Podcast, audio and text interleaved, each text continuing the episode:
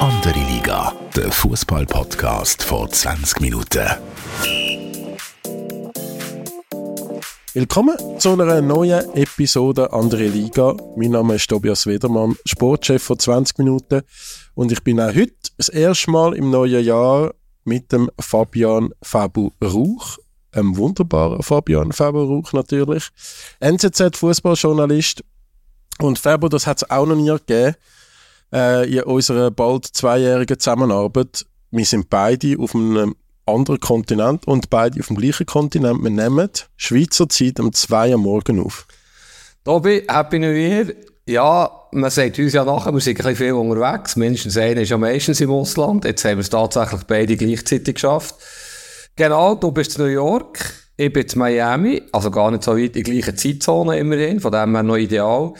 Ähm, was machst du eigentlich genau New Yorker? Bist du jetzt noch ein richtig guter Journalist oder was ist dort genau dein Programm?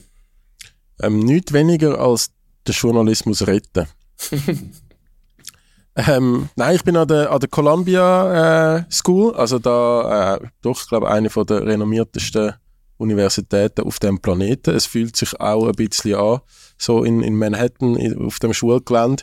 Äh, und ich habe dort einen Kurs oder ein, ein Programm, wo ich darf das Jahr teilnehmen wo es so ein bisschen um äh, ja, innovative Projekte und, und eben innerhalb vom Journalismus wo ja doch äh, eine kriselnde Branche äh, ist, äh, oder sehr kriselnde Branche, äh, wie man da kann Ideen sammeln und Projekte und, und äh, ja, Sachen anbringen, um zum das wieder ein bisschen attraktiver machen. Tobi, an der Universität. Gratuliere, das ist ja sicher eine Auszeichnung. Darfst du das machen? Ähm, ja, was ist die Rettung? Mehr Podcasts? Oder kannst du irgendetwas erzählen, was du schon gelernt hast? Ja, also was ich kann erzählen ist, dass doch auch äh, in der amerikanischen jo Journalistenszene der ein oder andere Schaumschläger gibt. ähm, nein, also das, das amerikanische oberflächliche Getue, ich äh, habe ja schon ein Jahr in New York gewohnt, ich bin immer noch kein Fan, aber auch der super Typen, mega leidenschaftliche Journalisten, solche, die wirklich auch, und da muss man schon äh, sagen, in dem Land ist es dann nochmal ein bisschen anders, auch wie man gegenüber dem Beruf ist in gewissen Landeskreisen, wie man, wie man da willkommen geheißen wird in gewissen Communities, auch der, der, so ein der, der Rassen- und Klassenkampf, der in dem Land stattfindet, ist schon Wahnsinn.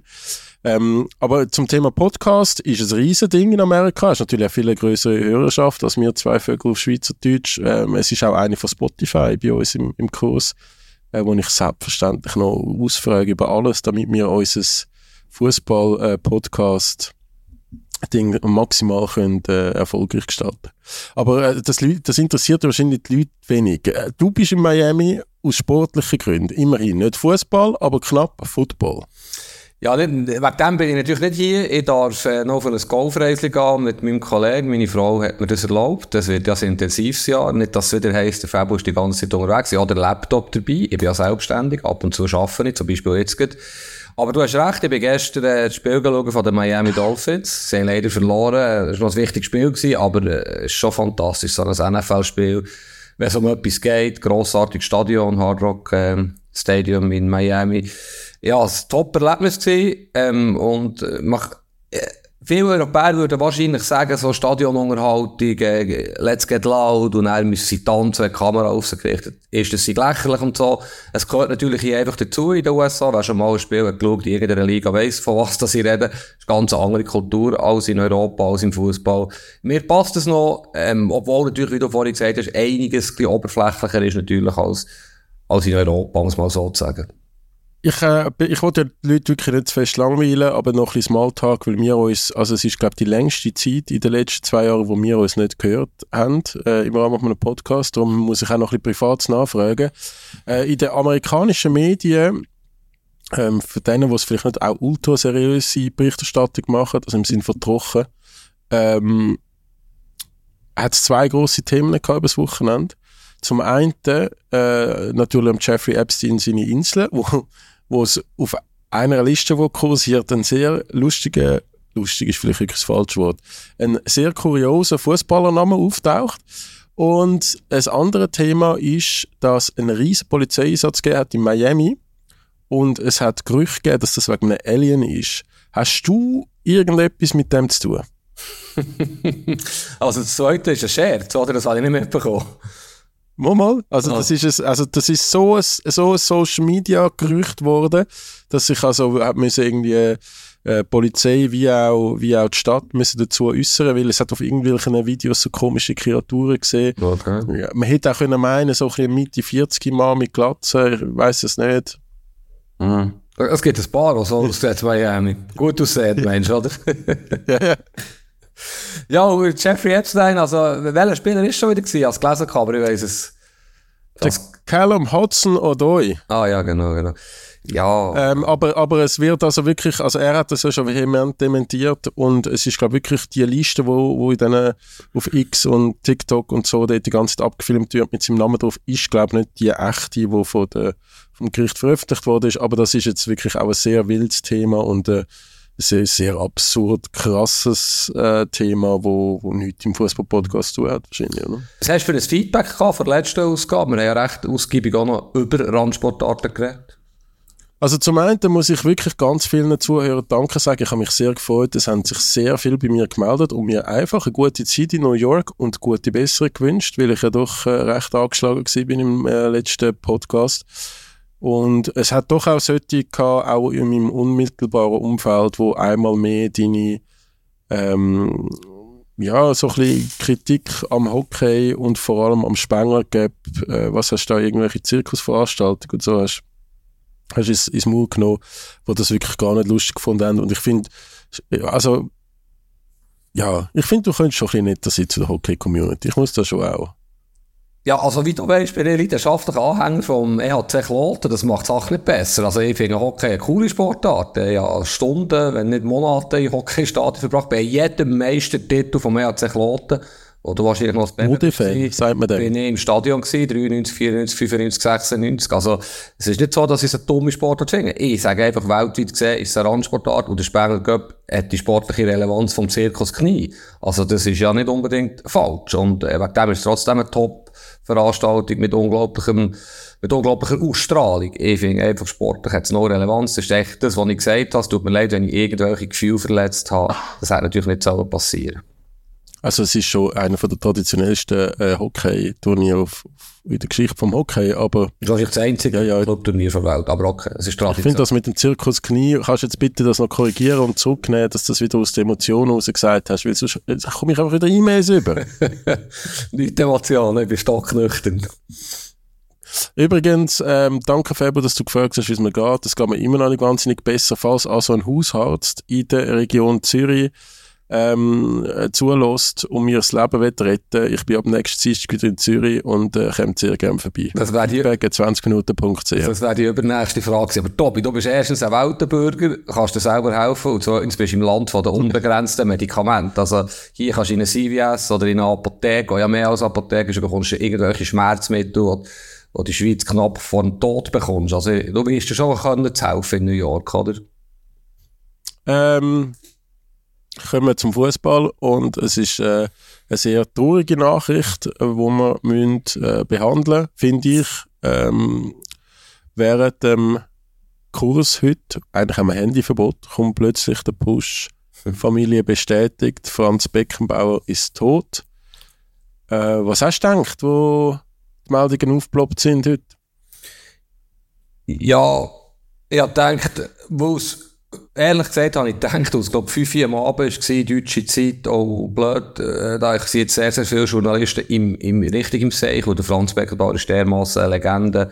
Aber natürlich haben viele ihre Nachrufe schon vorgeschrieben, es ist ja wie absehbar gewesen, es ist ihm nicht so gut gegangen in den letzten Monaten und Jahren. Und ja, ich bin natürlich auch traurig gewesen. Also, der Franz Beckenbauer hat mein Fußballleben auch durch 35 Jahre geprägt, wahrscheinlich. Wir kommen ja jetzt sicher noch ein bisschen im Detail drauf. Ähm, eine Überraschung hätte es auch nicht können sein, wenn man es ein bisschen verfolgt hat. Es sind immer wieder Meldungen gekommen. Sein Brüder hat ja kürzlich gesagt, es geht ihm sehr schlecht. Lothar Matthäus hat ein Interview gegeben, wo er erzählt hat, wie es ihm geht, dass er eben leidet und so x Krankheiten hat, bis er zu dement sein am Schluss.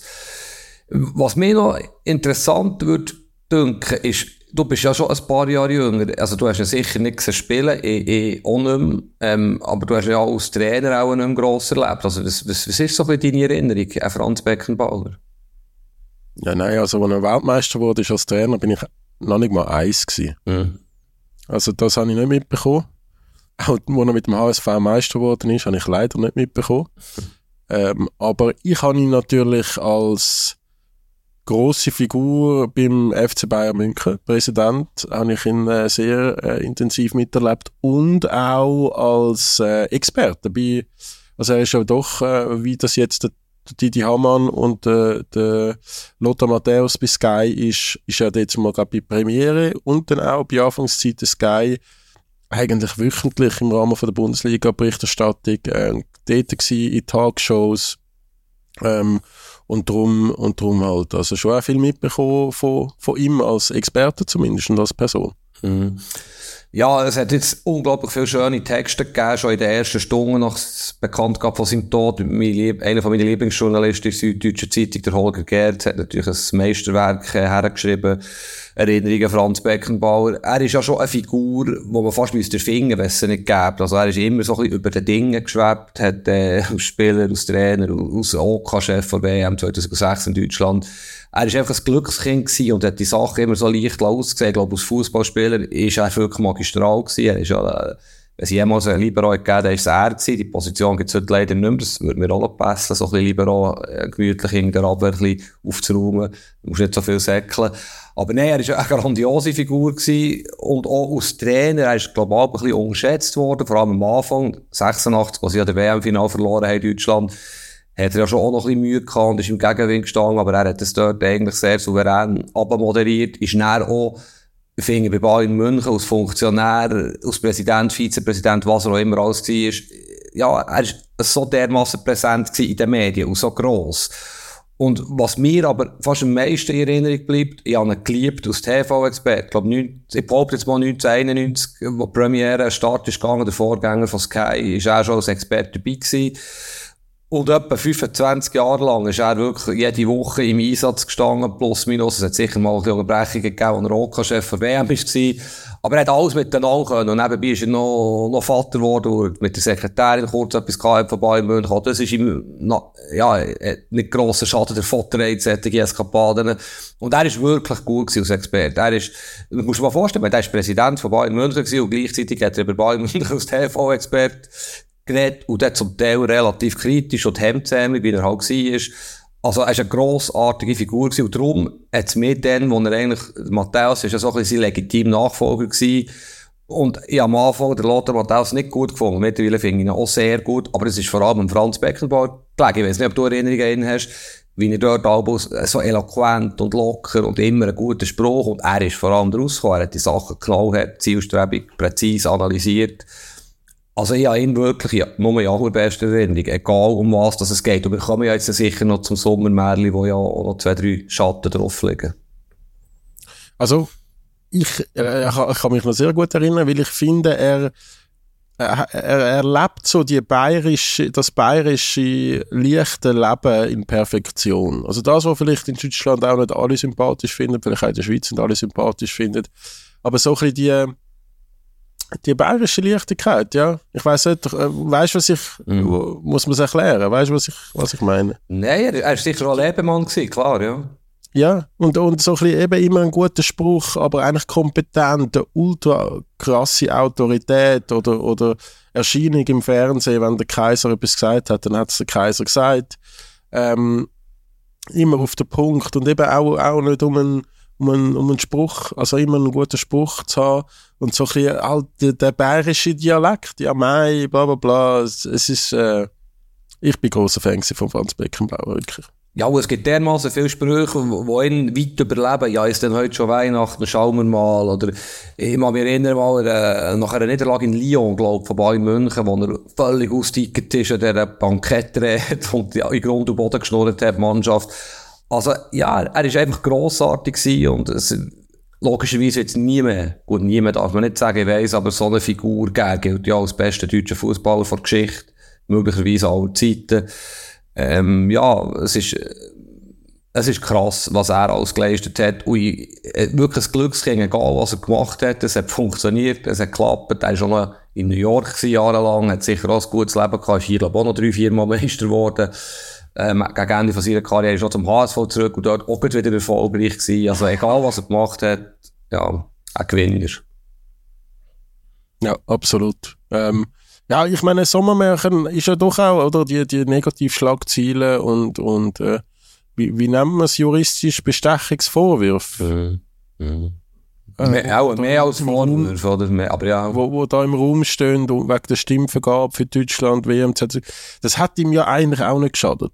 Also er ist ja dann nicht so, ich habe nicht gefunden, er ist äh, äh, nachher so so in Kritik gekommen und, und äh, dass sein Image und sein, sein Vermächtnis so darunter gelitten hat, wie es äh, bei anderen Personen war.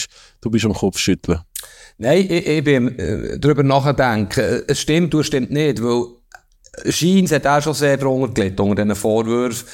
Und er selber hat ja auch nie Stellung genommen zu diesen dubiosen Geldflüssen, die da zum Teil unterwegs waren und Millionen auf Konten sind gelandet. Er hat nie wirklich Stellung dazu genommen. Äh, ja, ich glaube, er hat schon darunter gelitten, das hat ihm schon ein bisschen geschadet. Also, ich, ich meine, heute ist schon, man muss auch wissen, heute ist natürlich ganz andere Zeit, äh, muss ich dir nicht erklären. Heute wird viel genauer drauf geschaut als, als früher und, äh, ja, er hat sicher ein paar Sachen gemacht, die hart in Grauzone oder drunter waren, hat er aber auch müssen. Wenn man sieht, wie so Weltmeisterschaften vergeben werden, ich das überhaupt nicht legitimieren, aber ich glaube, er ist immer noch so halbwegs im Rahmen von, von westlichen Vorstellungen geblieben. Ähm, behaupte ich jetzt mal, bis jetzt ist ihm nichts krasses nachgewiesen worden, aber es gibt natürlich auch die, eben die, die Millionenüberweisungen auf seinen Konten. Also das ist sicher nicht alles ganz super, super, super gelaufen.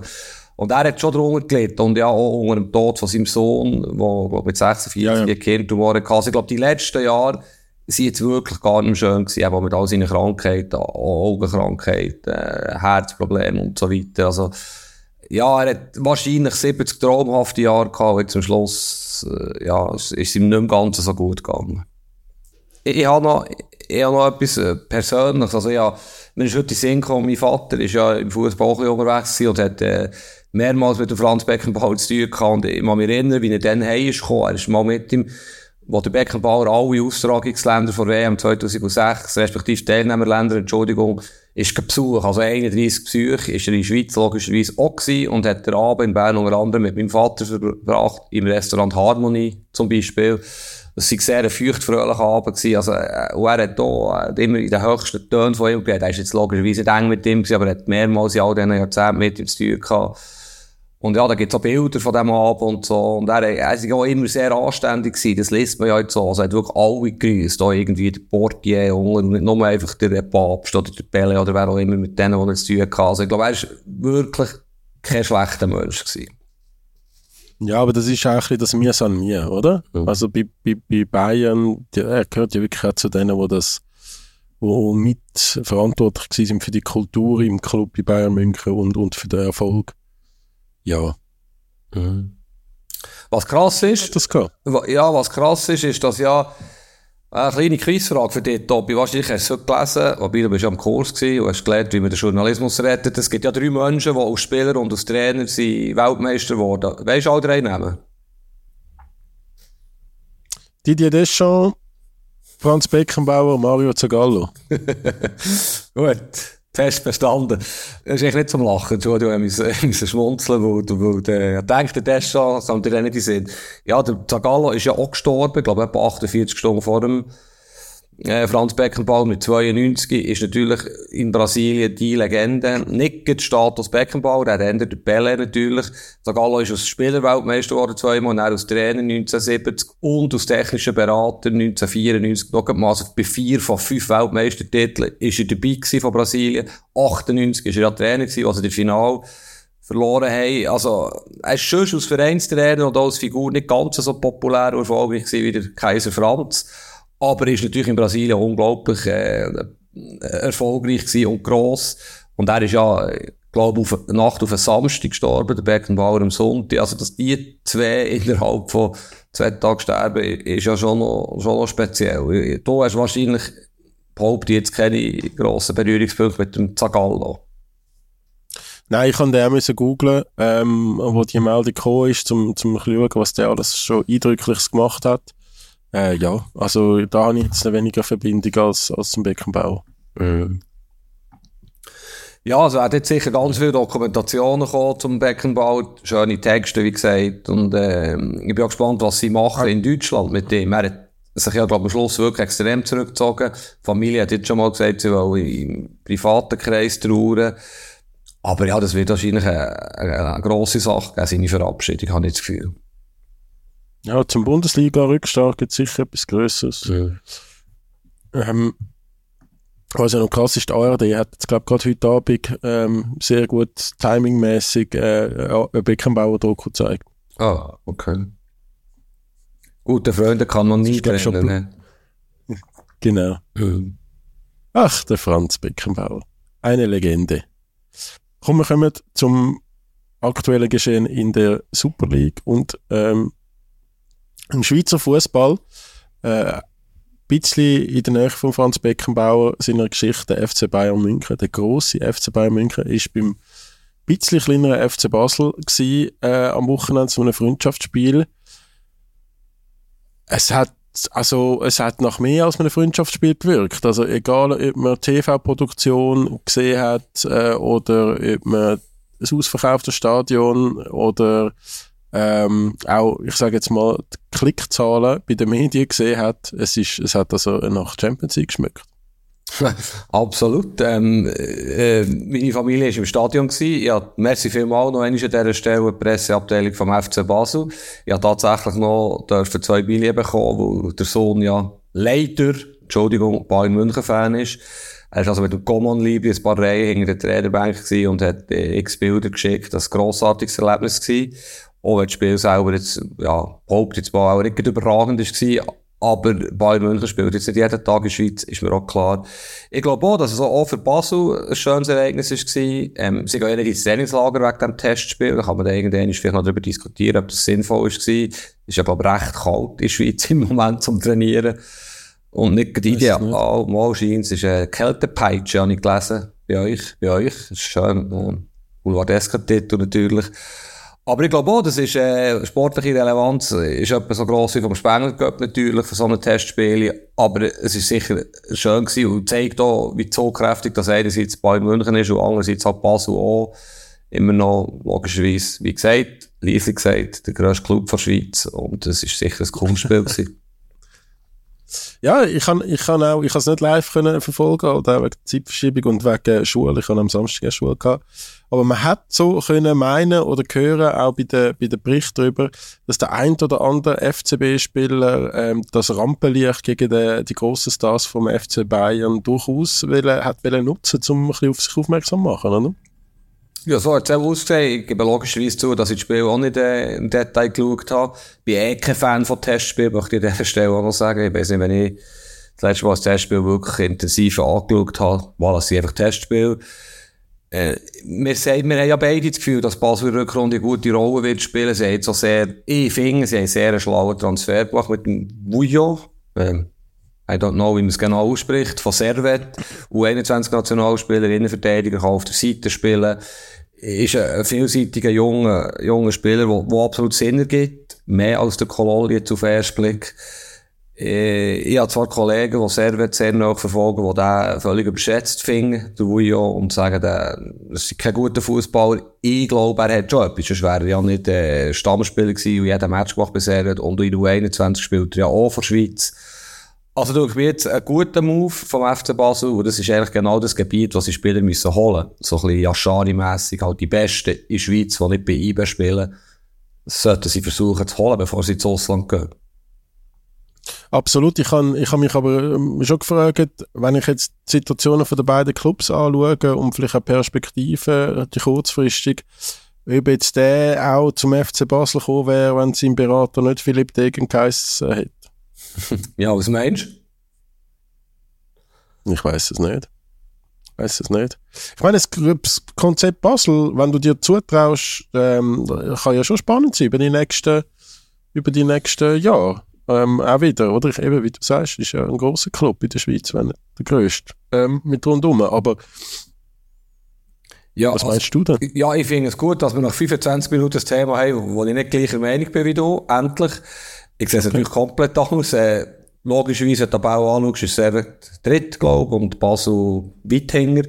Aber das zeigt halt, wie gross das Basel ist. Das Projekt FC Basel ist spannend, da entsteht vielleicht etwas, ist ein gutes Sprungbrett immer noch äh, für ins Ausland zu wechseln. Es ist natürlich speziell, wo er äh, bisher äh, vieles mitgemacht hat, wo dort ein Leader ist in, in diesem jungen Alter und nicht um einen Titel kann mitspielen, so weit kann ich nicht, aber kann um Platz 2 mitspielen. Aber voilà, es zeigt die Zugkraft vom FC Basel. Ich glaube nicht, dass es jetzt wahnsinnig viel mit dem Berater zu hat. Mal naiv sein, was ich jetzt sage. Natürlich reden die miteinander, die zwei Zwillingsbrüder. Aber das, das ist, Basel ist einfach grösser als Servet. Da gibt's ja keine Diskussion. Und im, im Juli fährt eine neue Saison an und vielleicht, ja, auf Basel sind schon viel mehr Blicke gerichtet als auf Servet, gerade wenn du ins Ausland willst. Und darum finde ich das absolut nachvollziehbar. Dass er gerade für fünfeinhalb Jahre unterschreibt, okay, er wird, wenn er sich gut entwickelt, sicher früher können wechseln ins Ausland. Aber es zeigt schon, er hat sich etwas dabei überlegt, er macht bewusst einen Schritt aus der Komfortzone raus. Und was mich eher noch überrascht ist, dass IBE nicht mehr Gas hat gegeben ihm. Sie könnten ja auch noch eine Verteidigung brauchen, dass mal der Amenda vielleicht noch weggeht, der Gamarra vielleicht weggeht. Das hat mich jetzt noch überrascht, dass Basel da schneller war, aber vielleicht ist IBE jetzt auch nicht ganz so stark interessiert gewesen. Die wissen ja wahrscheinlich auch schon, welche Innenverteidiger das sie holen jetzt dann noch für das Kader ein bisschen breiter zu machen. Also zum einen bist du auch näher an dieser Beratungsagentur, die ich vorher gerade erwähnt habe. Darum äh, glaube ich jetzt mal, dass du das, das richtig einschätzen kannst. Ähm, fünfeinhalb Jahre, natürlich wegen Ablösesumme abschreiben in der Bilanz. Und Alle Chelsea. Ähm, ja, über, über IB, über IB können wir nachher noch reden. Äh, ich möchte aber gerne über einen Club noch äh, zuerst sprechen kommen, wo ähm, uns vorgeworfen wird aus von ihren Fans, dass wir das auch immer wieder zu wenig äh, besprechen, das Thema. Und jetzt haben sie uns aber einen richtig grossen Grund gegeben, der FC St. Gallen ähm, hat einen neuen Sportchef. Auf beiden haben wir keine Ahnung davon. Entschuldigung? Auf, auf beiden haben wir keine Ahnung davon, von diesem Thema, oder wir kein grosses, aber ja, ich bin natürlich überrascht gewesen, weil der äh, Matthias Hüppi hat ja immer gesagt, zwischen uns passt kein Blatt Papier, das ist eine eingespielte Mannschaft, eine verschworene Einheit. Auf der anderen Seite hat man immer wieder gehört, dass der Sutter sicher keine einfache Person ist, dass er niemand neben sich möchte, der mitreden kann. Und ich glaube, um das ist schlussendlich gegangen, dass sie mit der Branche still zu jemandem verpflichtet, der mithilft, die sportliche Leitung, die mal Sutter nicht unbedingt passt hat. Sie haben Scheins, was ich gehört habe, recht intensiv und lang diskutiert, wie sie das lösen wollen, bezüglich Kompetenzen und wer sagt was, wer hat wo was zu sagen. Und der Alain Sutter ist, glaube ich, einfach furchtbar konsequent. Das kann man gut finden, das kann man kompliziert finden. Aber schlussendlich hätte es so müssen kommen, wenn St. Gallen, der FC St. Gallen, etwas entscheidet, was, was grösser ist als der Alain Sutter, dort in der Entscheidungsfindung, dann muss sich der Alain Sutter irgendwann beugen. Und dass er dann so konsequent ist, aus quasi keine gemeinsame Zukunft mehr gibt, ist schon noch interessant. Ich bin, zum es relativ zurückhaltend zu sagen, maximal empört gewesen, wo die Nachricht gekommen ist. okay. Es, kann ja, es, es ist ja immer eine Teamarbeit, oder? Die, die Spieler verpflichten, neue Spieler suchen, Transfers ab, ab also weißt du, ich meine, da muss ich dir bei IB nicht erzählen, die, ganz viele von diesen unglaublich tollen Spielern, die IB gefunden hat in den letzten Jahren, hat Stefan Schapisa gefunden, oder? Und sind jetzt nicht direkt auf dem Christoph Speicher sind, sind seine Initiativen gekommen, sondern natürlich durch Scouts, durch, durch Leute, die dem Team arbeiten. Aber was, was, eben, ich weiss dort zu wenig beim FC St. Gallen, wer dort dann die, die Spieler findet und so weiter, aber am Schluss hat ja der Alain Sutter entschieden. Und was er entschieden hat in den letzten Jahren, ist oftmals extrem gut gewesen mit dem kleinen Budget, äh, das er hat. Ich würde vielleicht sogar so weit gehen als Sportchef mit dem Budget, das er gehabt hat, vielleicht einer von der bestschaffendsten ähm, in der Super League. Und dass du dann den pünktlich zum Start vom Transferfenster ähm, so sagen, sich davon trennst, das macht auf den ersten Blick aus meiner Sicht, wo ein bisschen jetzt äh, in das Fußballbusiness hineingesetzt seit ein paar Jahren also im Rahmen von meinem Beruf, überhaupt keinen Sinn. Ja gut, das ist kein Grund, dass man gerade empört ist, finde ich. Ähm, es passiert halt. Und der Alain Sutter hat doch schon ein bisschen den Ruf, dass er unnahbar ist.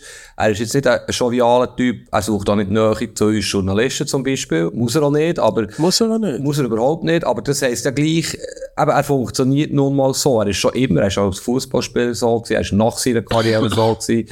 Er ist, glaube ich, auch als Experte so gewesen. Aber was er ist, er ist extrem clever. Er ist sicher intelligent, gut vernetzt. Und ich finde er hat einen guten Job gemacht, soweit wir das können beurteilen. Ich aber schon dann, wo sie die 15-Jahres-Verträge gemacht haben, mit dem Zeidler, mit ihm und mit dem Matthias Hüppi, so ein bisschen schmunzeln ähm, Das kann ja nicht gut kommen. Darum bin ich eigentlich überrascht, dass sie so lange haben zusammengearbeitet Drei dermassen starke Figuren und Charaktere. Die haben das wirklich gut gemacht und sie sind im Moment zweit. Also, wie du richtig sagst, hat der alles sehr, sehr vieles richtig gemacht. Es ist schlussendlich das, was entscheidet und nicht irgendwelche persönliche Meinungen, die man hat über Menschen. Vielleicht ist es aber auch so, dass der Roger Stilz, der ja, glaube ich, sogar gebürtiger St. Gauer ist, kann das sein, da bin ich jetzt nicht sicher, ähm, halt auch eine starke Figur ist. Oh, er hat eine ähnliche Vita wie der Alain Sutter. Ist auch so ein bisschen ein Querdenker, hat auch einen speziellen Weg gemacht, in Deutschland, mit, äh, sehr speziellen Clubs zum Teil, hat in verschiedenen Funktionen geschafft, ist sicher auch ein Mensch, der klare Vorstellungen hat, eigene Vorstellungen hat. Und ich kenne ihn jetzt überhaupt nicht gut, ich habe eigentlich mit ihm geredet, aber ich glaube, er oder Alain Sutter, es wäre schon relativ schwierig geworden und da hat man jetzt einfach keine Lösung gefunden. Und das kann ja passieren, wenn zwei dermassen starke Köpfe aufeinander treffen. Aber wieso holst du denn einen zweiten starken Kopf, wenn alles funktioniert? Ja, ein bisschen breiter aufstellen. Also weißt, ich hole ja jetzt auch nicht einen dritten äh, in unseren Podcast rein, wo du dich nicht damit verstehst und einfach so. Das wäre schade. das wäre schade. Gut, dann kommt der Fall an. Ich muss ja, kommt der Fall an. Ich muss, ich muss, ich, äh, weißt du, es kann ja sein, ich weiß, ist empört vielleicht wirklich das falsche Wort. Ja. Aber großes Fragezeichen habe ich definitiv. Ähm, als äh, GC-Sympathisant habe ich natürlich äh, extrem große Hoffnungen, dass vielleicht neue Besitzer von GC seine Sportchefqualitäten äh, verfolgt haben in den letzten Jahren. Auf der anderen Seite in dem Umfeld GC eben er mit seinem Charakter, I don't know. Aber was ich dir kann sagen, ich habe ja wirklich sehr ich habe zu gewissen internationalen Clubs komplett random äh, aufgrund von meiner Vergangenheit im Nachtleben, privater Kontakt, sehr gute ähm, Beziehungen zu gewissen Clubs. Kann das, kann das bisschen präzisieren? Das ist dann spannend. Nein, das tue ich jetzt nicht präzisieren. Es interessiert auch niemand. Und Doch. Jan Regensburg, Jan Regensburg ist so ein Club. Also ich bin dort auch schon mit dem, mit dem, mit dem äh, Stadtpräsident von Regensburg, mit dem, mit dem Clubpräsident von Regensburg, wo ich noch nicht Sportchef war, bin vor 20 Minuten in dieser Loge geguckt, in dem Stadion, übrigens Top-Stadion, so etwas können wir in Zürich auch äh, super ankommen. Mhm. Und wenn du die Leute dort hörst, über den Roger Still zu reden, hörst also wirklich gar nichts Gutes. Nämlich? Ja, ich meine, also die haben einen Spieler ausgelehnt von Bayern München, wo eigentlich äh, ein, ein Leistungsträger hätte sollen sein und der hat den vergessen zu registrieren. Der ist noch einfach ein halbes Jahr auf dem Trainingslager rumgelungert. Ja.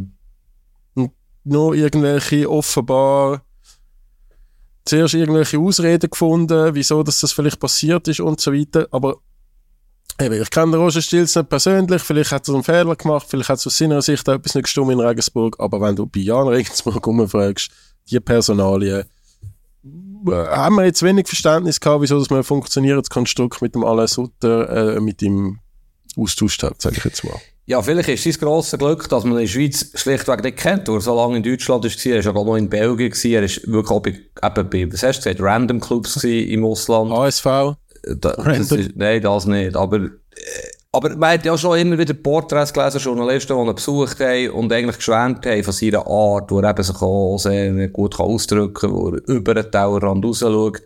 Ich masse mir kein Urteil über ihn an, den ich schlichtweg nicht kenne. Wir geben ihm eine Chance. Du hast natürlich einen Punkt. Das wirkt alles ein bisschen merkwürdig und ja, das in Jan Regensburg, ein Torvater Jan übrigens, hast du sicher gewusst, wer das ist und warum das Jan Regensburg so heisst. Aber anyway, das, das ist jetzt vielleicht, das ist ihm passiert. Jeder macht Fehler. Du machst sicher auch mal einen groben Fehler. Oder also, so etwas ist mir in meinem Leben noch nie passiert.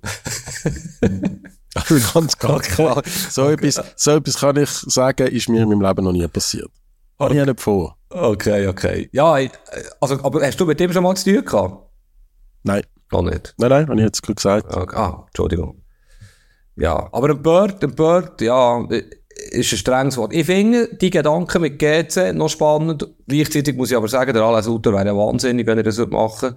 Ausser sie bieten ihm, die neuen Besitzer bieten ihm wirklich ein mega spannendes Projekt an. Er hat ja logischerweise eine GC-Vergangenheit, das ist mir auch klar. Yes, yes, yes. Aber er wird ja auch schon mit deutschen Clubs in Verbindung gebracht, Stuttgart, logischerweise als Gerücht. Ich glaube schon, dass er einen besseren Club, ja, Anführungszeichen, verdient hat als dein GC. Fans aber natürlich relativ interessant und damit hat er noch eine schöne Überleitung. Es hat ja gestern eine Pressemitteilung von GC, Stellungnahme wegen fingierten Mails, wo irgendwie intern ausdiskutiert oder ausplaudert wurden, dass es Wechsel gab auf Sportchefstelle und so weiter. Kannst du da etwas dazu sagen? Ich bin da ehrlich gesagt ein bisschen überfordert gewesen. Ähm, es ist, glaube am Freitag ist es gewesen, ist ein Mail gekommen, äh, von, einer, von einer offensichtlich äh, erfundenen E-Mail-Adresse mit irgendwie GCZ, was auch immer, wo, wo gesagt hat, dass, wir, dass es da auf der GC ähm, Geschäftsstelle mehrere Änderungen beschlossen worden sind. Unter anderem, ähm, dass der Bernd Haas ähm, per Ende Januar sein Amt als Sportdirektor abgibt, dass der Daniel Salzmann übernimmt ähm, dann auch jüngste Sachen, dass der, der, Assistent von der zweiten, äh, von der ersten Mannschaft den Club verlässt, der Bauer im Kuckeli, der U21-Trainer per sofort den Club verlässt, ähm, ja, und, und technische Leiter Nachwuchs, wo glaube auch relativ frisch ist, wenn ich richtig informiert bin, dass der auch per sofort wieder geht. Und ich meine, wir haben natürlich das Mail gesehen, haben bei GC nachgefragt. Ich habe äh, allen meinen äh, Kontakt bei GC geschrieben. Und auf allen Kanälen ist zurückgekommen, das ist eine absolute Ente. Und dann ist es ja keine Geschichte. Und wieso das eine andere, muss ich jetzt schon ein bisschen Kollegenschelte äh, betreiben, wo du ja nicht gern siehst, äh, wieso das eine andere das einfach aufnehmen als Geschichte ähm, und das wirklich so verkaufen, dass vielleicht äh, der Bernd Haas weg ist, obwohl GC ganz klar sagt, an dem ist nichts dran und der Bernd Haas weiß auch von nichts, finde ich schon schwierig. Ja, da hast recht. Ist aber nicht ein grosses Thema gewesen, so wie ich es gesehen habe, oder? In den Medien. Ja, also ein paar, paar haben es halt schon aufgenommen und ähm, muss dazu sagen, GC hat relativ schnell geantwortet, obwohl da irgendeine so eine Ferienabwesenheitsmeldung gekommen ist zuerst. Ähm, und es ist ja, aber eine gewisse, es, es, hat ja offenbar dann zu Rassismus, ähm, bele rassistische Beleidigungen geführt. Also gegen wen? Wo ich aber, wo ich aber auch nicht habe können verifizieren, was das ist. Ich kann mir halt vorstellen, gegen, gegen die chinesischen Besitzer. Hm. Ja, ich, aber das habe ich noch nicht begriffen mit dem Rassismusvorwurf. Es könnte aber sein, das war mein Gedanke, gewesen, wenn jetzt die amerikanischen Besitzer kommen, sagen wir am 20. Januar, dass sie vielleicht schon die eine oder andere Idee haben auf Schlüsselpositionen und vielleicht schon der eine oder andere, der nicht mehr dabei ist. Also das denke mir jetzt nicht ganz abwegig, ohne jetzt auf einzelne Namen einzugehen. Ja, aber also weißt, Journalismus funktioniert ja schon so, dass man immer wieder mal auch zum Teil wirklich via, weiß ich nicht, auf allen verschiedenen ähm, Kanälen angeschrieben wird und zum Teil wirklich auch auf eine Geschichte aufmerksam gemacht wird, aber die muss man ja dann verfolgen. Man kann ja nicht einfach, also wenn das Meldungen wert sind, dann können wir zwei ja einfach auch irgendwie eine E-Mail-Adresse veröffentlichen und ein bisschen Inter Mailand und GC und HSV-Gerüchte in die Welt setzen und, und das wird dann jedes Mal ausgenommen. Aber wenn wir schon in Nicht-Fußballstadt Zürich sind, also bei dir quasi, was zum Teufel passiert beim FCZ? Also der Malenovic hat jetzt langsam jede mögliche Position ausgewechselt, außer der Trainer, was ja vielleicht noch passiert. Findest du gut, was da passiert? Und du hast ja ein bisschen recht bekommen, wobei mir auch klar war, dass der Dennis Hediger, der seit Ewigkeiten bei Malenovic war, als Spieler, wo er noch Berater war, irgendwann mit dem Malenovic wird zusammenarbeiten. Jetzt wechselt er zum FC Zürich. Der Dennis Hediger hast du ja schon vor langer Zeit verkündet. Aber wie findest du das alles, was da passiert? Mm eben, ich meine, wir haben dort beim Milos Malenovic, ich kenne ihn nicht persönlich. Du kennst ihn persönlich, du bist relativ überzogen von seiner Kompetenz. Und wir haben ja schon mal darüber geredet, dass ich lustigerweise in meinem Umfeld nur Leute habe, die schlecht über ihn reden.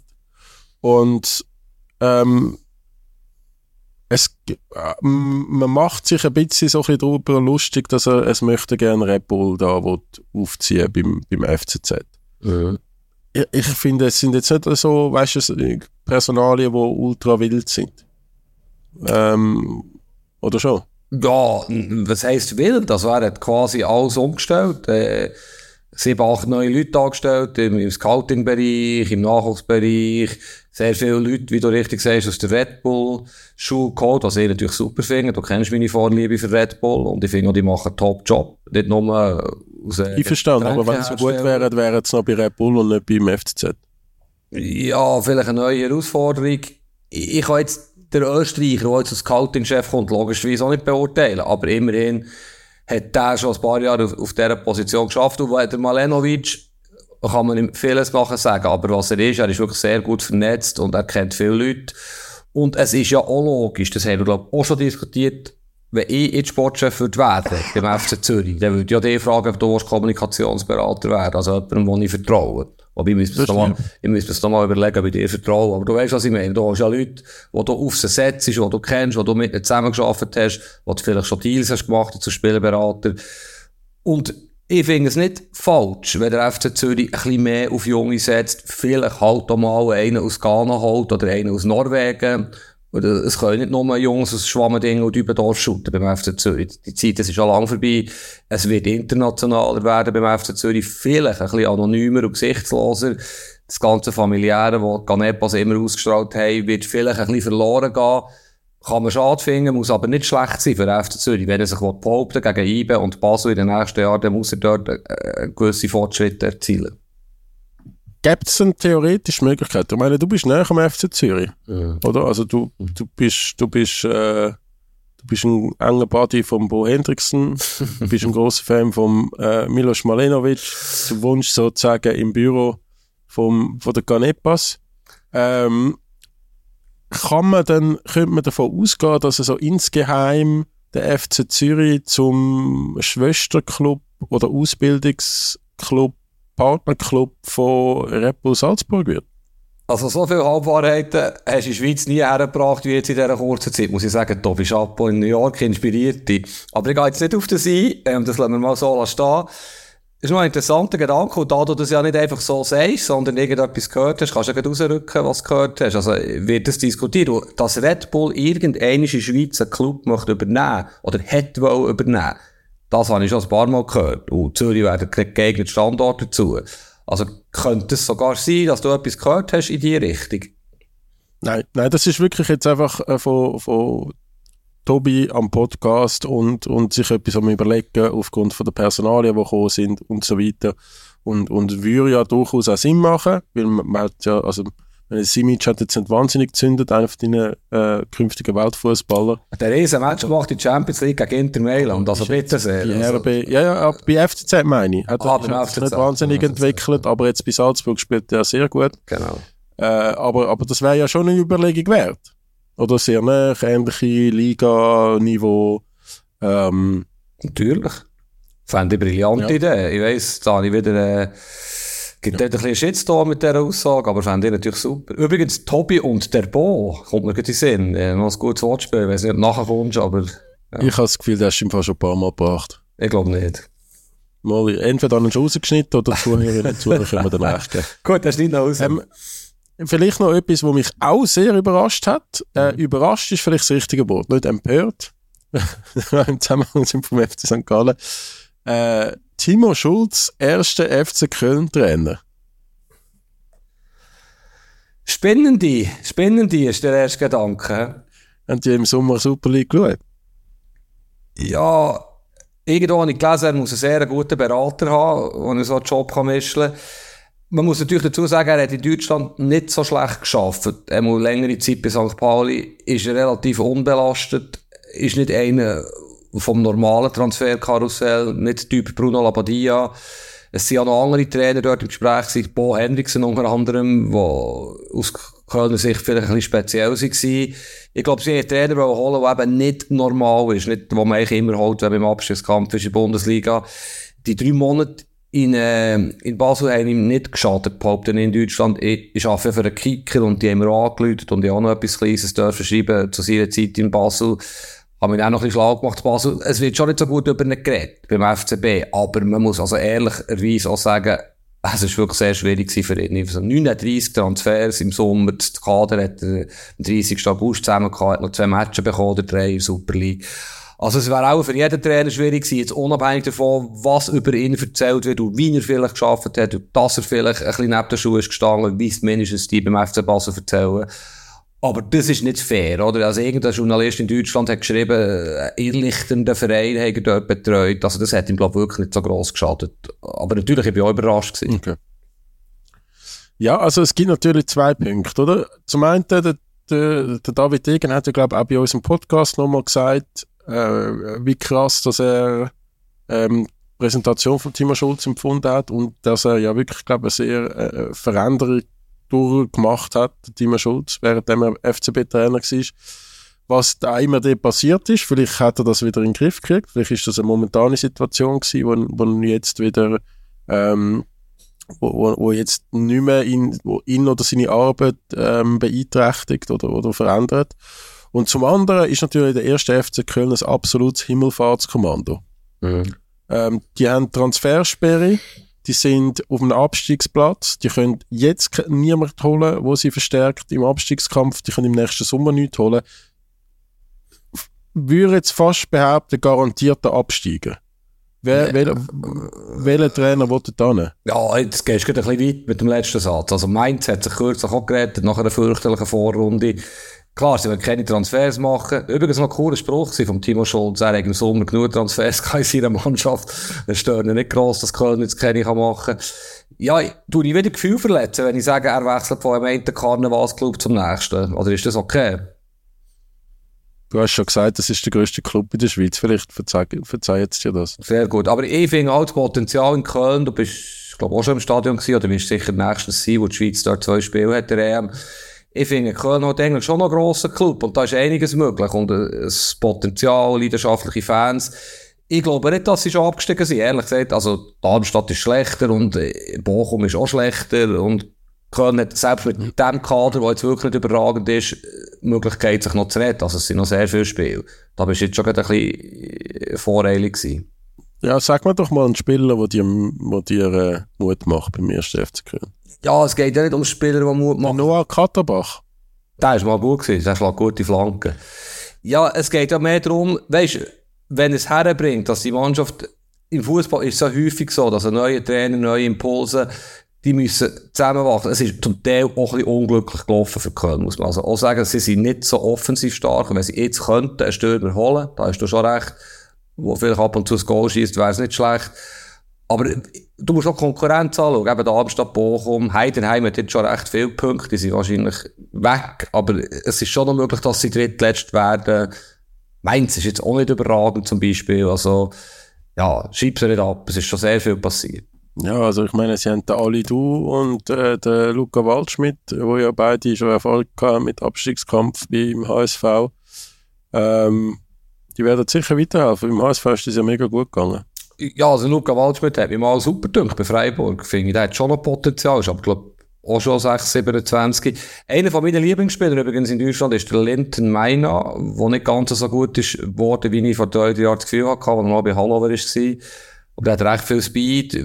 Ja, wenn es jetzt dem Schulz gelingt, einem einen oder anderen von diesen jungen Spielern das Potenzial ein bisschen rauszukitzeln, der, ja, auf einmal schießt irgendein Stürmer, hat von Goal schießen, haben ja gleich ein paar Spieler, die auch Erfahrung haben. Was mich dort ein bisschen irritiert ist, der Aderlass, den sie hatten, sie haben recht viele erfahrene Spieler verloren, gute Spieler, die sie nicht ersetzt haben. Dort, die Philosophie vom Club in den letzten Jahren ist ein bisschen speziell gewesen, muss man so sagen. Und jetzt büßen sie halt für das. Flasche Rotwein, Köln steigt ab.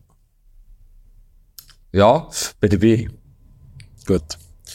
Tun wir doch ähm, noch über das reden, was der erste FC Köln definitiv nicht machen kann, nämlich Transfers. Ähm, da tut sich schon einiges.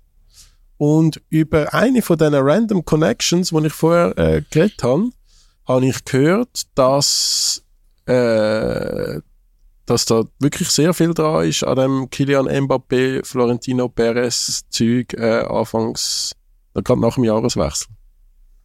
Also, das was dran ist? dass, dass also da, der Real-Transfer, wo ja jetzt immer wieder mal eigentlich schon lang klar ist und dann immer wieder mal relativiert wird und und und, dass, äh, dass der Wechsel zu Real Madrid im Sommer, dass das, das kommt.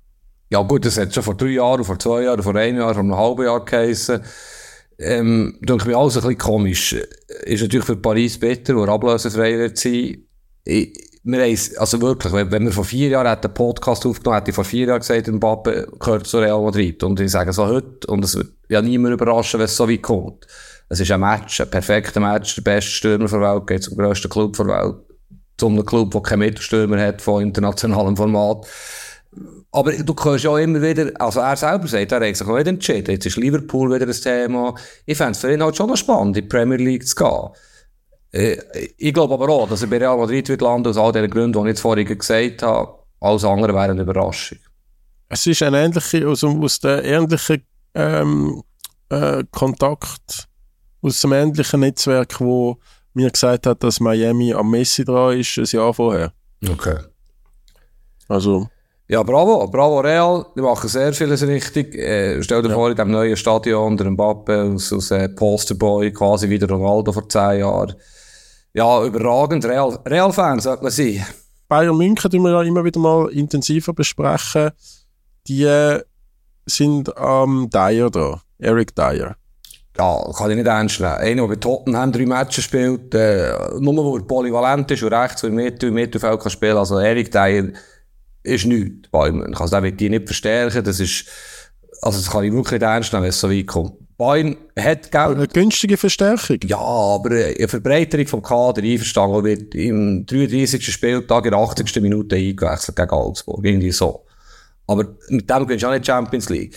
Bayern hat ja 60 Millionen für eine Palinja gezahlt am 31. August, wenn es geklappt hat. Oder, ja. Und das Geld haben sie ja. Also sie werden garantiert mindestens einen grossen Spieler holen. Es ist schwierig im Januar, oder nicht ganz so einfach wie im Sommer, aber es ist doch klar, die müssen einen holen, sicher ein Sechs im Mittelfeld, und sie müssen der Abwehr einen holen, wie der Pavard, wo, wo rechts kann spielen und in der Mitte, jetzt ist der Masraoui im Afrika Cup, der Leiber ist angeschlagen, der Kim ist irgendwo am Asien Cup, also die, die, die, die spielt, ich weiss nicht, wer dort soll spielen, der Abwehr. Die spielen am Freitag gegen, gegen Hoffenheim, glaub Rückrunde Start. Also nein, die, die müssen, die müssen und werden zwei Spieler holen, das ist für mich sonnenklar. No, Nordi Mukiele von PSG wäre der andere. Ja, andere. aber das ist doch ein Witz, da ist genau das Gleiche, was willst du mit dem Mukiele? Wir reden von Bayern München, also der, der, der, nein, das bringt doch nichts. Der, okay, der ist auch polyvalent, aber Dann noch das dritte Gerücht vom heutigen Tag. Jordan Henderson hat sich aktiv angeboten bei Bayern München wie auch bei Bayern Leverkusen, weil er es in der Wüste gar nicht aushalten. Surprise, surprise. ähm, aber wie siehst du das? Auch nicht, he? mit dem gewinnst du auch nicht Champions League. Ja, mal, das ist wenigstens ein Sechsi. Oder der könnte auf dieser Position, wo der Thomas Tuchel sich so sehr nach wünscht, spielen. Aber das ist doch nicht der Unterschied Spieler. Noch eine, Bayern München will die Champions League gewinnen, will Manchester City schlagen im Frühling. Mit der Jordan Henderson schlägst du nicht Manchester City. Also, nein, no way. Das, das kann es nicht sein. Oder findest du das gut? Das ist mir wirklich egal. Ich glaube, der Eric Dyer, wenn du den günstig bekommst, dann würde ich das im Fall sogar noch machen. Ähm, was ich schon auch finde in der Innenverteidigung, also, also ich meine, Chelsea ist ja komplett wieder am eskalieren. Oder jetzt, wenn es der Conor Gallagher, wo ja wahrscheinlich der beste Spieler von der E-Runde ist, ähm, im Mittelfeld plus Eigengewächs. Das, was sich die ganzen Topclubs auf der Welt wünschen. Ähm, jetzt wollen sie den wahrscheinlich verkaufen im Winter, damit sie können, ähm, Budget locker machen für ihre Financial Fairplay-Dings. Also wirklich etwas vom Allerdümmsten, was ich je gehört habe in Sachen Transfers. Und, und dort kannst du, ja könntest du jetzt eigentlich schon ein bisschen wildern. Also dort hat es ja doch der ein oder andere auch Innenverteidiger, ähm, Junge, wo, wo jetzt einfach nicht zum Zug gekommen ist durch die gestörte Kaufoffensive, du könntest holen und auch Potenzial hat. Hey, Tuchel viel sogar noch kennt. Das finde ich jetzt ein guter Gedanke. Ich weiß aber nicht, ob Spieler, die bei Chelsea nicht ganz lange oder nicht eingesetzt werden, bei München weiterbringen. Aber dort hast du sicher interessantere Fußballspieler. Was ich mir überlegt habe schon lange, es heisst ja immer, der Tuchel will den Typ Casemiro in seiner Prime bei Real Madrid. Casemiro ist mega unglücklich in Manchester United, verdient aber wahrscheinlich äh, eine halbe Million in Woche.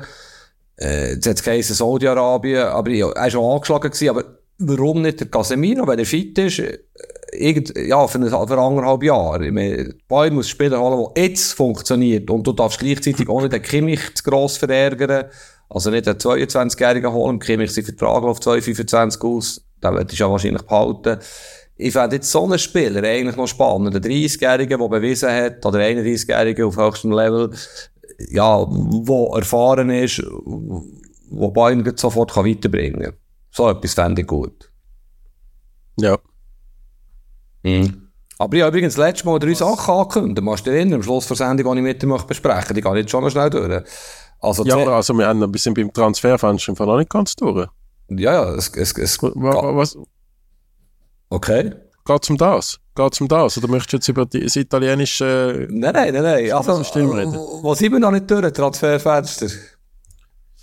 Ähm, zum einen äh, Jordan Sancho, äh, Jaden Sancho zu Borussia Dortmund rückkehren. Mhm. Ja, viel konkret Manchester United, wo keine Kaufklausel drin. Was ja. meinst du? Ja, ich hoffe immer noch, dass Inter Mailand dazwischen grätscht. Das ist natürlich ein hochinteressanter Fußballspieler, aber er wollte ja zu Dortmund zurück.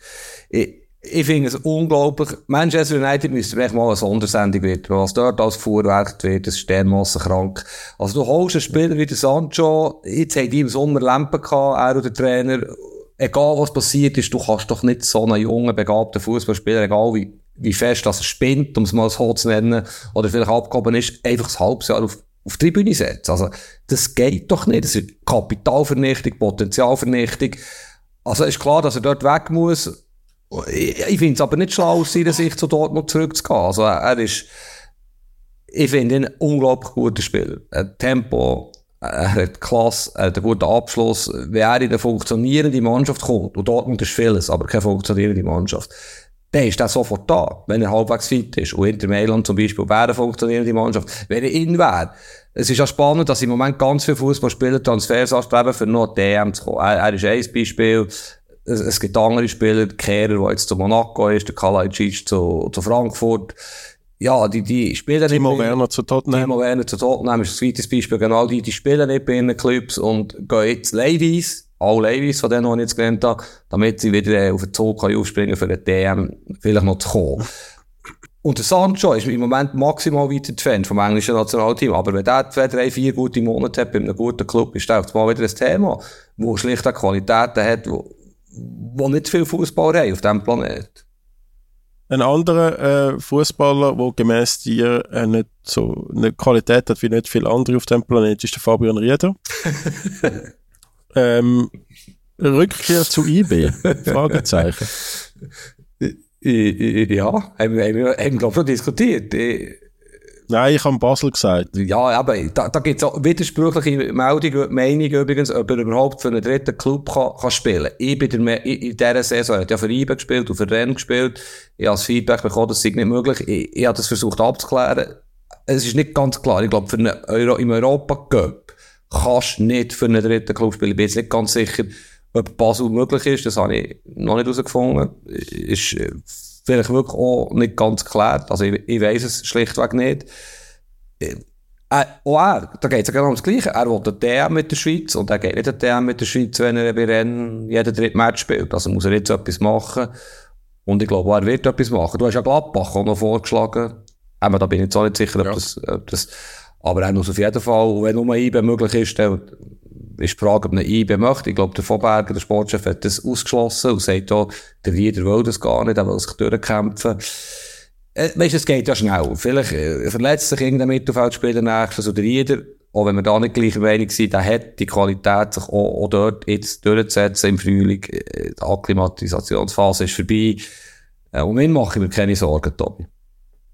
Also ich, zum da kurz ernst, ernst bleiben, oder? Ich glaube, IB, das Mittelfeld von IB muss sich ready machen zum, für die Ära nach Rieder, wie, wo ja jetzt schon stattfindet. Wenn jetzt zurückkommt, weiß ich nicht, wie gut das für die Mannschaft wäre. Mhm. Und ich weiß auch nicht, also ich, der wird ja wohl ein anderer, eben, wir reden ja, vielleicht ist das auch Deutschschweiz äh, biased, dass man äh, ein bisschen sehr einmal auf die Bundesliga schillt, aber in der Bundesliga oder in der Serie A wird es ja wohl einen coolen Club haben, wo der Fabian Rieder ähm, Potenzial hat zum Aufblühen in der, in der Rückrunde.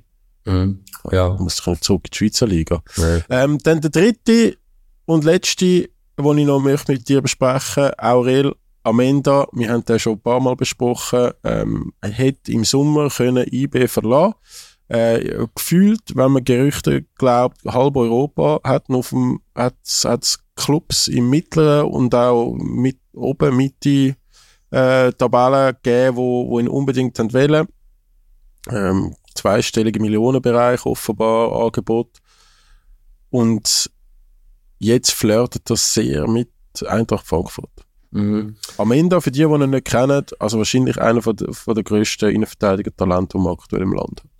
Ja, das Größte. Ich habe mal geschrieben, bei MZZ, wo man ja vorsichtig muss sein mit äh, Superlativen, dass jemand vom Fußballverband äh, mir gesagt hat, das habe ich dann so geschrieben, das ist das grösste Talent, das der Schweizer Fußball je gesehen hat. Also, hätte grosse Aussage über Amenda.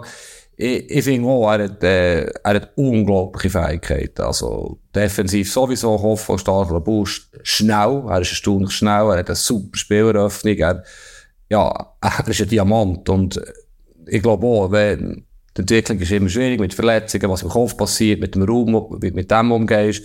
Ich glaube auch, dass er in ein paar Jahren Chef von, von Schweizer Abwehr ist, äh, in der Nationalmannschaft. Ich, ich würde jetzt, eben bei IBE, er hat ja auch ein bisschen gemotzt, oder seine Beratungsagentur hat, ist auch nicht ganz einverstanden, wie mit IBE mit ihm umgeht. Ich fände es jetzt zu früh, zumal er noch in der RS ist, das habe ich glaube auch schon gesagt, er sollte jetzt die Saison fertig spielen bei IBE, aber wenn, wenn er jetzt geht, damit dass er nicht dort Stammspieler ist, jetzt schon, in der Rückrunde, ähm, darum fände ich schlau, die Saison bei IBE zu beenden und dann im Sommer zu wechseln. Und die Summe, die IBE ja für ihn möchte, äh, er hat auch ein bisschen Wert verloren, dadurch, dass er jetzt nicht so viel gespielt hat, wie alle gedacht haben. Also, Ja. ich glaube, im Sommer sind sogar 12 bis 15 Millionen für ihn geboten worden, also im letzten Sommer. Jetzt ist sicher maximal 8 bis 10 Millionen. Und IB hat ja überhaupt keinen Druck. Oder das wird manchmal ein vergessen, wenn die Spieler und Berater können man jammern und Journalisten finden, die etwas schreiben. Schlussendlich entscheidet immer auch der Club, der ja einen Vertrag mit dem Spieler hat. Und IB arbeitet diesbezüglich schon sehr gut. Das sind nicht schöne Schlagzeilen, die sie für einen Club. Ein Same und Amenda. Aber wenn IB Nein sagt, dann ist Nein. Also da, ja, wenn, die, wenn Frankfurt nicht bereit ist, das zu zahlen, was IB will, dann wird der Amenda nicht wechseln. Ist übrigens, sorry, ist bei mir auch so gewesen, bei Gladbach, oder? Ich bin ähm, im Fall recht davon überzogen, dass ähm, der am Ende muss wechseln. Okay. Äh, der wird ja auch aus IB-Sicht, wenn sich, sage jetzt mal, wenn sich, wenn, wenn sich der Raphael Vicky als Trainer nicht kann begeistern für den Amenda, dann wird ja der auch nicht mehr Einsatzzeit bekommen, dann wird er noch weniger kosten im nächsten Sommer. Und ähm, also ich glaube schon, ein Amenda, wenn der jetzt, sagen wir, bei einem Bundesliga-Club oder so, wie jetzt Eintracht Frankfurt, eine sehr gute Rückrunde äh, spielt, dann, dann ist im Fall das Thema Nationalmannschaft dann schon komplett äh, illusorisch. Sagt man dem so? Ja. Hast recht. Ich sehe noch, als vierter, fünfter Innenverteidiger der EM sogar, wenn er halbwegs spielt in der Rückrunde. Aber um es jetzt auf das Niveau abzubrechen, wo du vorhin über mehr Halbwahrheiten erzählt hast, würde ich jetzt konstruieren und sagen, du bist jetzt ein bisschen nahe mit gewissen Leuten aus deiner Beratungsfirma und, und du jetzt da Sachen erzählen, die natürlich nicht stimmen. Ich bin jetzt extra nachschauen, damit ich es äh, schwarz auf weiß habe. Also du sagst, der Wiki setzt auf ihn. Er hat 10 Super League-Einsätze, 800 Minuten. Er hat die Champions League drei Matches angefangen. Leipzig, City, Leipzig. Also so schlecht ist das nicht. Ein vierter hat er 43 Minuten gespielt. Er hat hier im Schweizer Cup ein Match gemacht, oder zwei Matches gemacht. Also, nichts ist das nicht. Also, sorry. Mal das Erste. IBE tut ihn behutsam aufbauen. Der Wiki hat sich für den Benito entschieden als Innenverteidiger, wo er, das haben wir letzte Woche diskutiert, Routine, Erfahrung hat wollen dort. Kann man kontrovers sehen, finde ich. Jetzt, ich hätte am Ende dort auch mehr eingesetzt, aber es ist nicht so, dass er auf dem Abstellgleis ist. Er wird bei IB gefördert und er, äh, Schritt für Schritt aufbauen. Er ist 20, Tobi. 20. Und Innenverteidiger, Ja. in, in diesem Alter, aus Flügel ist es noch einfacher, mit 20 immer wieder ein zu spielen. Als Innenverteidiger hast du Wahnsinnsverantwortung, defensives Gewissen. Und er ist dermaßen gut und dermaßen talentiert. Also, die sind ja nicht blöd bei IB. Nein, definitiv nicht. Ich habe im Fall auch das Gefühl, dass das durchaus ein kontrovers äh, innerhalb vom Club auch schon diskutiert wurde ist im Herbst. Mhm. Nicht? Doch, nein, nein, hundertprozentig. Du, du, du, du hast schon einen Punkt, oder? Natürlich kann man sagen, er müsste jeden Match spielen, aber er ist nur mal bei IBE und nicht bei Luzern. Und ja, da sind die Ansprüche halt noch ein bisschen höher und die Anforderungen. Ich finde jetzt nicht, dass er nichts gespielt hat. Drei Matches als 20-jähriger Schweizer Innenverteidiger in der Champions League, unter anderem gegen glückhaft Sieger von der letzten Saison Manchester City, so schlecht ist das nicht, die Bilanz. Und wenn er jetzt gut trainiert, wenn er dran bleibt, der Gamara ist, glaube ich, auch im Afrika Cup, wenn ich mich nicht irre, wird er sicher am Anfang spielen. Also, also, komm on, das ist alles nicht so schlimm. Und dann kann er eine Top-Rückrunde spielen, Meister werden, Cup-Sieger werden, kann in der Europa League, äh, einen guten Match zeigen oder zwei gute Matches, vielleicht sogar noch mehr. Also, das ist eine perfekte Perspektive, die er hat, äh, überhaupt kein Drama. Ähm, eben manchmal, die Berater und die, die, die Medien oder mehr Medien, was wir da daraus machen, ist natürlich interessant. Wir reden jetzt auch schon fünf Minuten drüber, aber ich, ich glaube nicht, dass bei ihm irgendjemand nervös ist wegen dem Moment. Ich finde aber schon interessant, dass du mir da das Nähe vorwirfst, wo du ja irgendwie äh, den, den Berater vom Moment unter Brudi abgespeichert hast Hei, hei, hei. Was nehmen ihr für Sachen in dieser Schule? Nimm noch ein bisschen mehr davon, das ist gut. Das sind, wir fertig mit den Transfers? Wir sind fertig, du darfst loslegen. Ich habe ja nicht Sachen angekündigt in der letzten Sendung, oder in der letzten Ausstrahlung, aus nicht äh, durchziehen. Ich hatte gesagt, drei Sachen möchte ich die ansprechen. Real Madrid war eins gewesen, Mittelstürmer müssen sie ja jetzt schon etwas machen, wenn sie, wenn sie Champions League mitspielen. Der José Luis, sagen meinem Kollegen, ja, wo ein Real-Fan ist, immer, es sind Zirkelstürmer, um das Wort auch wieder zu brauchen. Also das längt natürlich nicht für Real Madrid. Icardi, ja, wäre interessant. Aber vor allem haben sie riesen Innenverteidigerprobleme. Der äh, Militao Kreuzbandriss gehabt, Alaba jetzt Kreuzbandriss, vielleicht DM gefährdet, was sehr bitter wäre, oder sehr gefährdet ja. für Österreich. Ähm, Angelotti, der Trainer, hat gesagt, sie brauchen keine Verteidiger. Sie haben ja den Rüdiger und es können andere dort spielen, der Nacho, den ich nicht so gut finde, oder Chuameni können so spielen.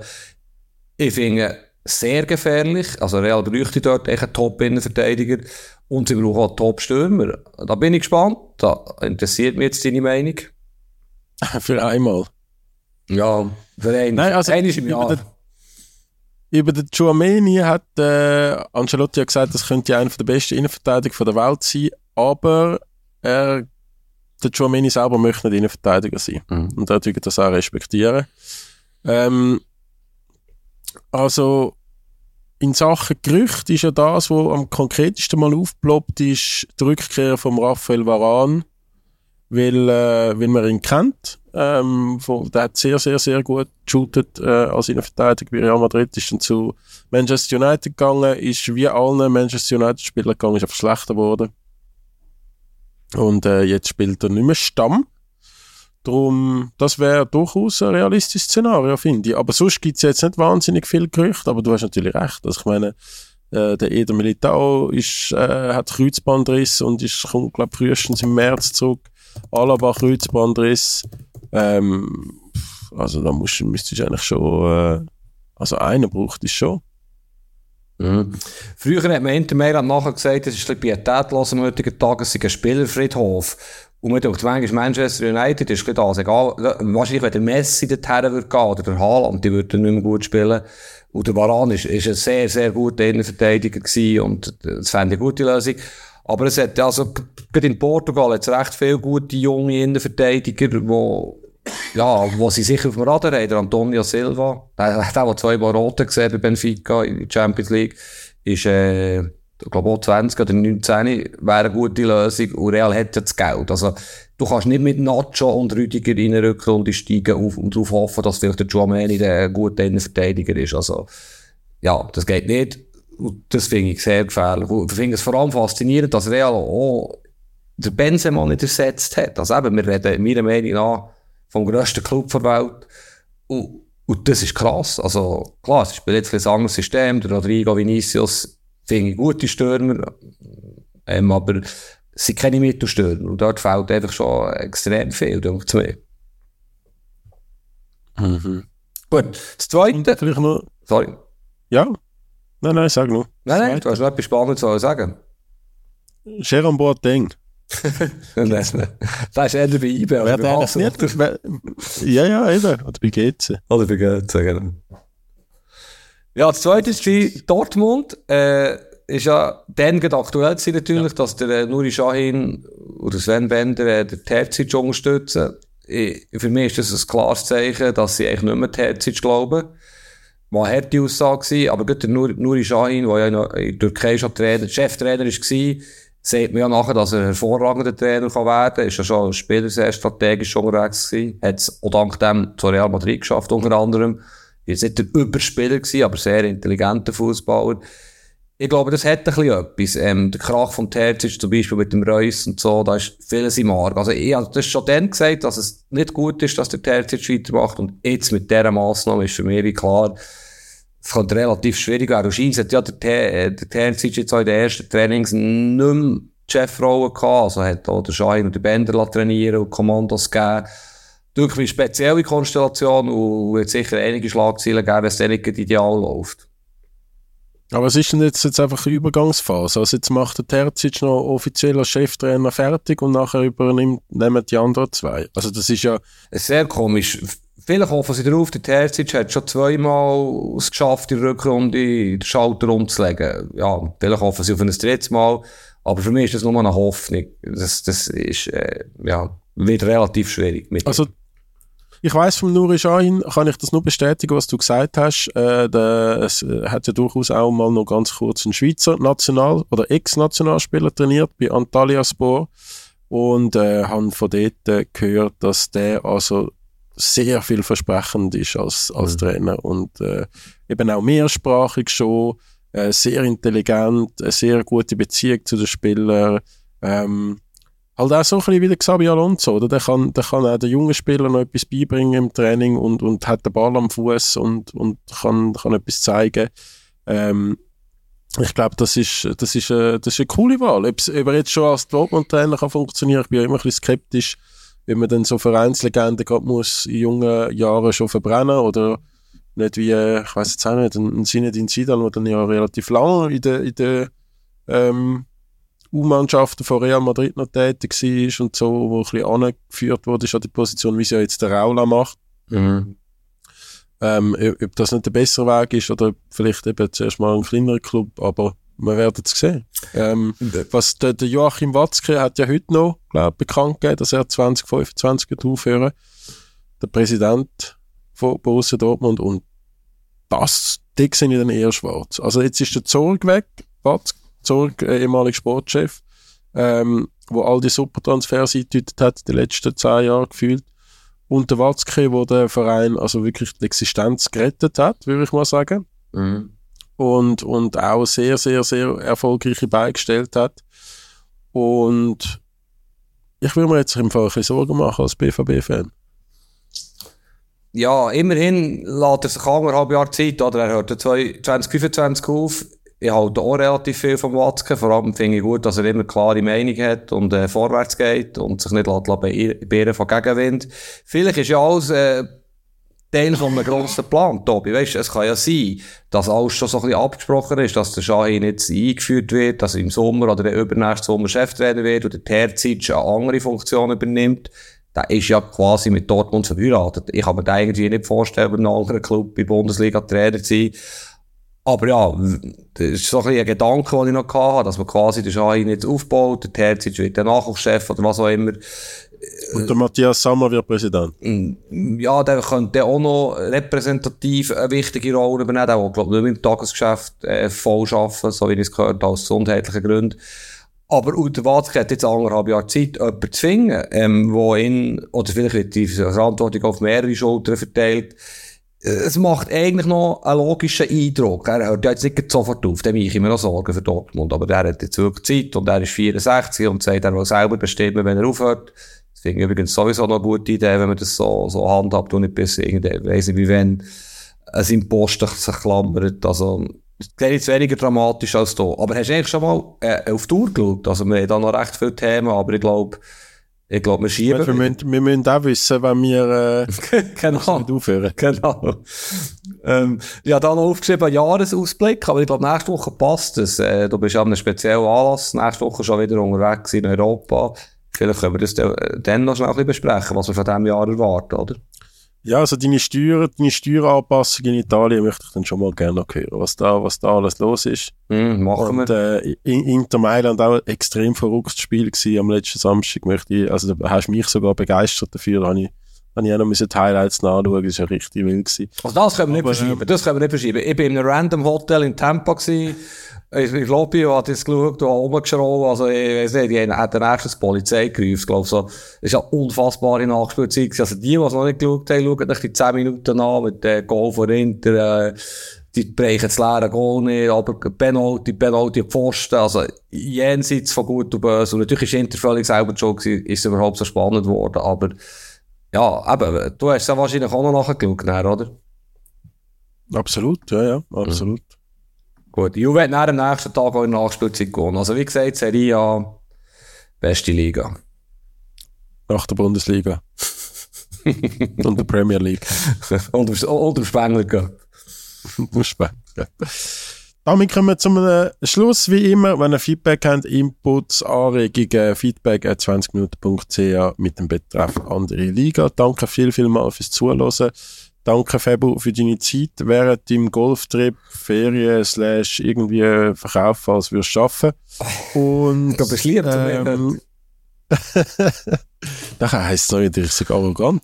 Nein, es ist im Fall schon, also, äh, falls, falls die, die die Ironie oder den Sarkasmus zum Teil nicht verstehen, was ja auch schwierig ist im Podcast, der Fabio und ich haben uns gern. Sehr sogar. Ja, wir müssen Videos haben, da sieht man ja, wie wir uns liebevoll anschauen. David, ist alles gut, kommt gut.